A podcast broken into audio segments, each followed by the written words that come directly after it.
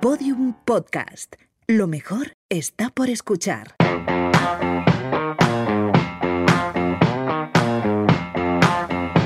Mañana empiezo. Temporada 6.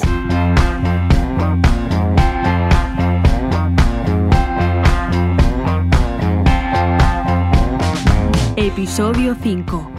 Instagram y la cultura de la dieta.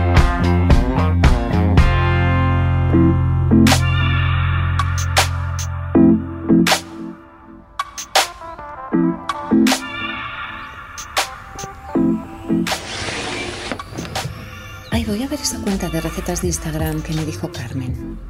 A ver. Uy, qué buena pinta. Pero, ¿y esta tía? Digo yo, ¿hay necesidad de ponerse en bikini para enseñar una receta? La verdad que está estupenda, qué asco. Oh. A ver, tortitas de espelta con fruta, bla, bla, bla. Bueno, y otra vez en bikini. Madre mía.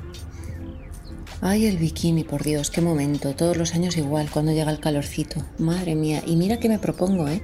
En febrero por ahí digo, ay, a ver si adelgazo, pero llega el mes de junio y ahí estoy, con la lorza. A mí eh, es que es un momento que me dan los siete males. Sí, luego enseguida estoy con los pies en remojo y, y se me olvida todo, pero madre mía, qué mal rollo me da este momentito. Pero esta gente, ¿cómo lo hace? Digo yo. Vamos a ver, esta tía tiene tres hijos y tiene la tripa que tenía yo, bueno, que tenía yo con 15 años, iba a decir, ni con 15 años he tenido yo esta tripa, que ya tenía unas lorcitas importantes. Toda la vida igual, ¿eh? luchando con esto. Pero claro, que si batido verde, tortitas, yoga, masaje, entrenador, si es que no hace otra cosa, claro, bueno, mira la tía ahí sentada y no le sale ni una lorcita ni nada. Bueno, igual que yo cuando me siento en el bordillo ahí de, la pisti. Y hombre, que me salen 14 flotadores. Ay, mira, yo paso de recetas y de todo. Qué mal rollo me está dando. Uf.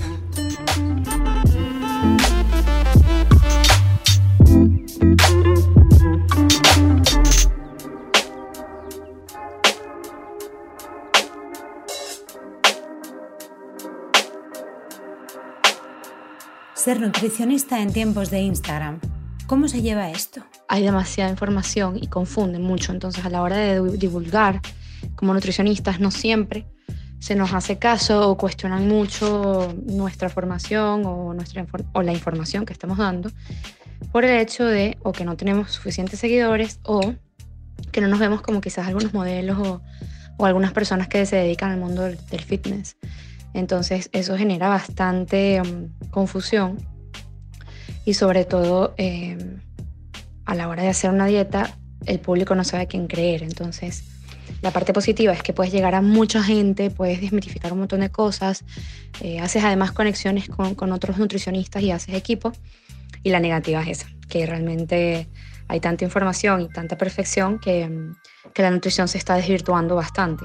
Victoria Lozada se define como una nutricionista antidietas. La, la situación está en que una restricción no se puede mantener por tanto tiempo, eh, afecta a nivel mental, afecta a nivel físico y al final todo el mundo termina dejándolas porque no son unas, unas pautas que se adapten a ti. Junto con Estefanía Fernández ha puesto en marcha una plataforma online, esto es Nutrición, en la que están llevando a cabo una acción casi activista para visibilizar otro tipo de enfoque en las redes sociales. Y bueno, somos dos nutricionistas que estamos buscando un poco cambiar la conversación, especialmente de lo, de lo cómo se habla la, esta, esta ciencia en, en redes sociales. Entonces, realmente mmm, delgadez siempre ha estado vinculado a salud, sobre todo porque hay, hay una industria completa, bueno, varias industrias, que, que, están bastante interesadas. Y sí, detrás de esa vinculación entre delgadez y salud hay muchos intereses. En que la mujer siempre tenga una mala satisfacción con su imagen corporal y realmente ya no es nada más eso, sino que eso va cambiando cada, cada época. Incluso se, han, se ha hablado de, campañas gigantes de marketing,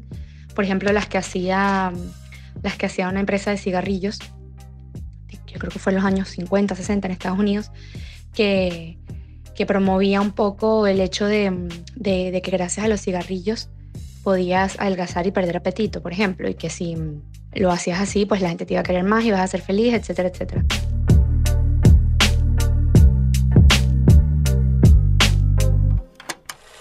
Ganar dinero? Claro que quiero ganar ¿No dinero. quieren ganar dinero? Quiero ganar dinero, ¿sí? Puedo vender lo que sea. Podría vender barbitúricos en un convento. Esa es la actitud. Sí, Puedes lo que vender sea. lo que sea. Y quiero que me vendas esta pluma. Puedes vender lo que sea. Vende eso. Véndeme la pluma. ¿Quieres que te venda esta pluma? Eso es lo que busco. Esta Que pluma. vendan lo que sea. ¿Me harías un favor? Escribe tu nombre en esa servilleta. Sí, ¿con qué? Exacto, oferta y demanda, amigo. Pusieron atención, creó una necesidad. Deben lograr que quieran comprar acciones, convencerlos de que las necesitan.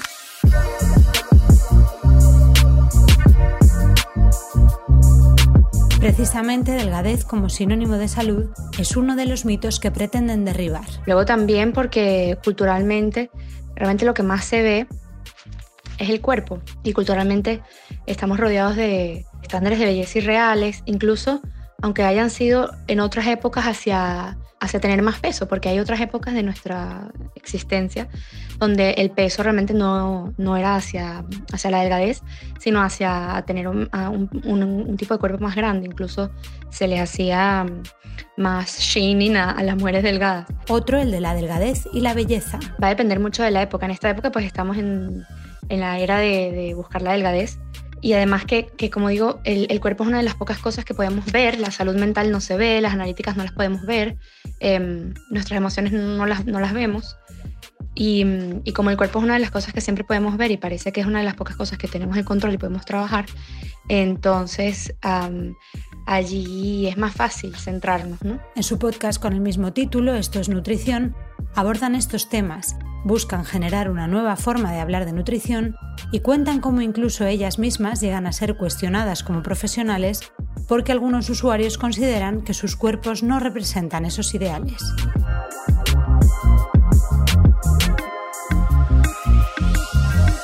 Hay un temita aquí interesante, que es el tema de la chica que una vez a Vicky Sí, le hizo bullying. sí, sí. Una chica de Herbalife que le hizo bullying ¿Cómo a no? Vicky y le, bueno, básicamente mostró una foto de ella, de la, la chica puso una foto de ella y al lado de esa foto puso una foto de Vicky Hmm. y le colocó algo como, ¿cómo fue que te colocó? Eh, mira, que una gran nutricionista que no consume Herbalife versus la que Exacto. consume Herbalife. La que consume Herbalife y su foto de culo y teta. Eso, claramente. claro, claro. Una pose divina. Exacto, el ángulo La luz perfecta, etcétera. todo divino. Y quién sabe si, obviamente, utilizó Photoshop, sí, etcétera. quién sabe, no lo sé, pero es que da está igual, muy mal de la y da cabeza. igual. Entonces, yo te Mm. pregunto, ¿cómo, ¿cómo te sentiste en ese momento? Yo aluciné, yo cuando lo vi dije, no, ¿qué es esto? Yo, o sea, como que no capté qué era al principio y dije, ¿qué es? Qué raro, esa la que, no sé, qué extraño. Y luego dije, no, esto es una comparación. Y luego dije, divino, porque me viene perfecto para hablar justo de lo que nosotros siempre hablamos. Odiamos. De la, de la, de la cultura de dieta. De Exactamente. la cultura de dieta, que todo tiene, que ella por verse mm, de cierto modo y no tener celulitis, digamos, en esa foto, con ese ángulo, en fin, que ya después yo me tomaré unas también para ver si es verdad, Exactamente. que por eso ella tiene más salud que yo y ella está mejor.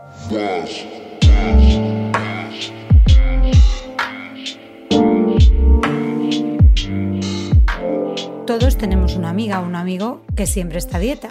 Si no se te ocurre ninguno, a lo mejor eres tú. Sí, todas hemos hecho dietas, todas, todas hemos estado en dietas restrictivas, porque además son las que más funcionan, entre comillas, porque hay déficit calórico, sea como sea la dieta a la que estamos eh, sujetas o a la que queremos experimentar siempre, a pesar de que haya una que tenga más frutas, otra más verduras, otra más proteínas, todas recaen en el déficit calórico, por eso es que hay adelgazamiento. Pero adelgazar con una dieta no quiere decir que funcione ni que sea saludable. La gravedad de, de- de lo que pasa cuando haces una dieta a nivel de tejido muscular y a nivel de metabolismo es bastante importante porque nadie piensa en que, bueno, ahorita sí voy a bajar de peso y tal, de peso que no de grasa, y, mm, y después ya veo, pero después terminas con mucho menos tejido muscular y, y mucha menos agua y sí, pierdes algo de grasa, pero después para poder recuperar eso, ese tejido muscular es muy difícil y después usualmente todo el mundo regresa al peso inicial porque no son pautas que nunca se pueden seguir a largo plazo porque eh, es pura restricción, pura déficit calórico, alimentos, que, alimentos prohibidos,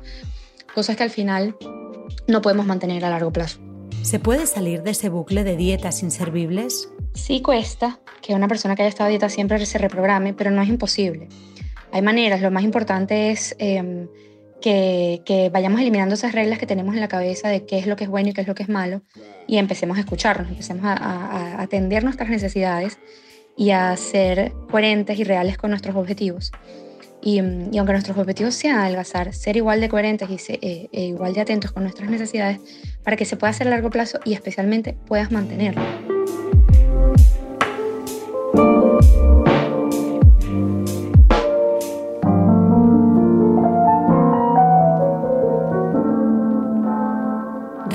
Estereotipos que no nos representan. Yolanda Domínguez, Charlas TED. Como artista visual, comprendí que mi trabajo consistía en crear imágenes y a mí siempre me ha preocupado mucho conocer cómo afectan esas imágenes a las personas. Cómo las imágenes son capaces de hacer que nuestra vida no tenga sentido si no compramos determinado producto. Cómo nos conmueven hasta hacernos llorar o por el contrario, cómo nos vuelven totalmente insensibles al sufrimiento ajeno. Cómo nos transforman hasta el punto de que llegamos a transformar cambiar nuestro propio cuerpo para parecernos a ellas, o incluso detestarlo tanto que dejamos de comer.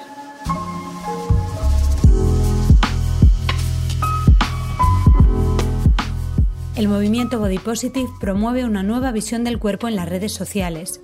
Mujeres con cuerpos muy distintos muestran sus estrías, celulitis, michelines y todo lo que sea necesario con el fin de demostrar la importancia de que todos veamos cuerpos más reales que los que nos muestra la publicidad.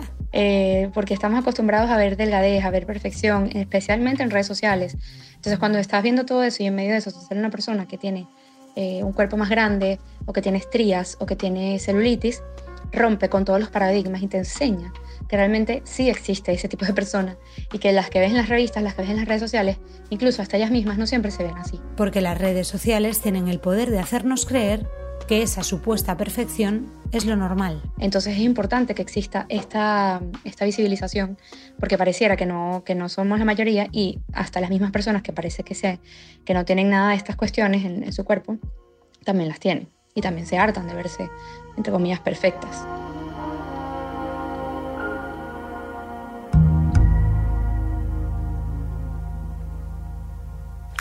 Mamá, no quiero que Olive salga. Oh, ¿Pero qué es esto? Echa un vistazo. Mamá, este sitio es un asco. Estoy de acuerdo. Oye, no quiero que esos paletos juzguen a Olive, que se vayan a la mierda. ya es demasiado tarde. Todo el mundo va a reírse de ella, mamá. No es una reina de la belleza, mamá. Se lo voy a decir. No, Dwayne, escúchame. Olive es como es. Se ha estado esforzando, lo ha dado todo por esto. No podemos quitarle esta oportunidad. ¿No lo entendéis? Sé que quieres protegerla, lo sé, cielo, pero creo que Olive debe ser Olive. Puede que nos parezca inofensivo estar viendo cuentas de este tipo, pero nos puede afectar. La idealización, la perfección, la obsesión que hay en Instagram y en muchas redes sociales con, con el tema de alimentación puede terminar en, una cosa importante o en una cosa peligrosa que puede ser un trastorno de la conducta alimentaria. Evidentemente, la red social no es lo que produce ese trastorno, ese TCA. Una de las formas de hacer un uso saludable es hacer limpieza de redes, dejar de seguir todos aquellos perfiles que nos hagan sentir mal. Sin embargo, en la sociedad es verdad que muchas veces se nos refuerza este concepto y por eso, aunque veamos las redes sociales y alguien tenga una, un sistema alrededor que lo proteja sobre esto, no, no va a pasar nada, pero ¿qué pasa si alguien es vulnerable, está en una etapa difícil? Eh, una de las pocas cosas que puede controlar es su peso y su comida. Entonces, por supuesto que cuando tú empiezas a ver este tipo de, de posts, se te revuelve todo. Y, y, por eso yo creo que es importante ya no solamente que filtremos bien lo que estamos consumiendo en redes sociales, sino también que nos informemos bien de, de dónde vienen estos alimentos, de dónde de dónde podemos obtener nutri nutrientes. Eh, si necesitamos contar con un nutricionista, pues lo hagamos. Eh, no hacerlo solos porque no estamos preparados siempre para eso. Y en algunos casos sería preferible incluso no hacer uso de esas redes sociales. Creo que no, que no todos deberíamos estar en redes sociales o al menos los que estemos y los que seamos personas que divulgan, tenemos que tener un mínimo de, de consideración y, y, de delicadeza a la hora de divulgar. Eh, hay, muchos, hay muchas personas que usamos la, las redes sociales como divulgación de forma saludable y educativa. La, cuestión está en que deberían haber unas regulaciones o deberían haber por lo menos unos claims que digan, mira, esto no, esto no es literalmente lo que yo estoy haciendo, yo te puedo poner una foto de, un, de una pizza y al final no me la como, o si me la como y me como dos. Es que no, no sabemos, estamos mostrando solamente un por ciento de la población. Sin embargo, yo creo que la, la situación no recae ahí, sino que recae en la educación.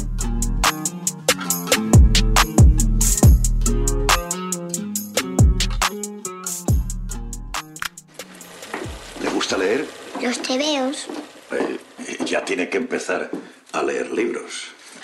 Los libros son como un hogar. En los libros podemos refugiar nuestros sueños para que no se mueran de frío.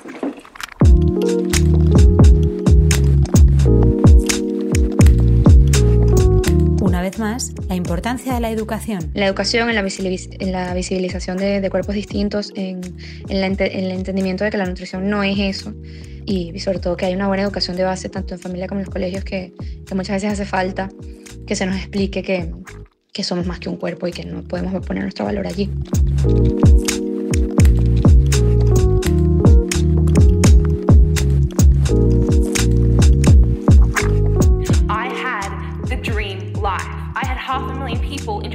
Social media, on Instagram, sorry. I had over 100,000 views on most of my videos on YouTube. To a lot of people, I made it. En 2015 y con más de 700.000 seguidores, la modelo Essina O'Neill abandonó Instagram porque aseguraba que esa no es la vida real. Eliminó más de 2.000 fotos que había compartido, explicó su caso personal y creó una página web llamada Vamos a cambiar el juego para ayudar a otros adolescentes y jóvenes a desengancharse de la esclavitud de los seguidores y de los me gusta.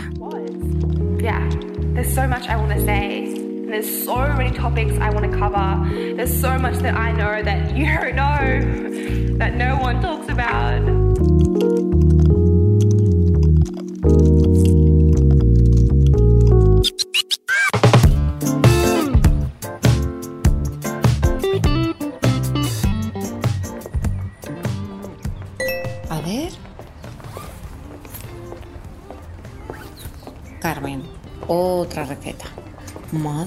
Está Carmen también con las recetitas. Ay, mira, yo la llamo, ¿eh? Que estoy de mensajitos.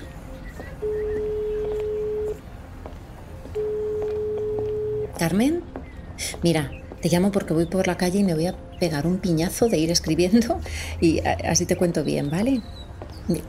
Sí, sí, sí, le echo un ojo a las cuentas que me pasaste. Sí, sí, sí, sí. La verdad es que Sí, las de recetas sanas, sí. La verdad es que voy a seguir buscando en, internet un poco a mi aire porque, tía, a mí lo de Instagram me da un bajón. Es que están todas tan impresionantes. O sea, esta mujer que me pasaste. Por favor, Carmen, que tiene tres niños y tiene la, la tripa como una tabla. Bueno, mira. Sí, pues mira, ser envidiosa o lo que tú quieras. Pero a mí, esta gente de vida perfecta, cuerpos perfectos, casas de catálogo y recetas estupendas, me hace sentir muy mal. Será envidia y no sana, pero es que no, no, no es lo mío, lo de Instagram.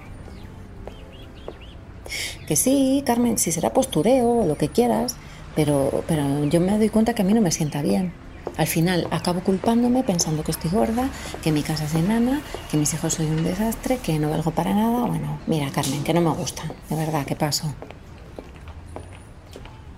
Pues es que precisamente el otro día leí que una de las claves era hacer limpieza de redes sociales y que todas aquellas cuentas que te hicieran sentir mal, pues que las dejaras de seguir. Y, yo la verdad que si lo pienso son unas cuantas, ¿eh? por no decir la mayoría. Mira, estoy de casitas con piscina, tripas planas, tacitas ideales con infusiones depurativas hasta el gorro, de verdad, Carmen. Bueno, mira, pues tú haz lo que veas, lo que quieras, Carmencita, pero lo de la limpieza yo la hago ya. Así te lo digo, mañana mismo la hago, mañana empiezo.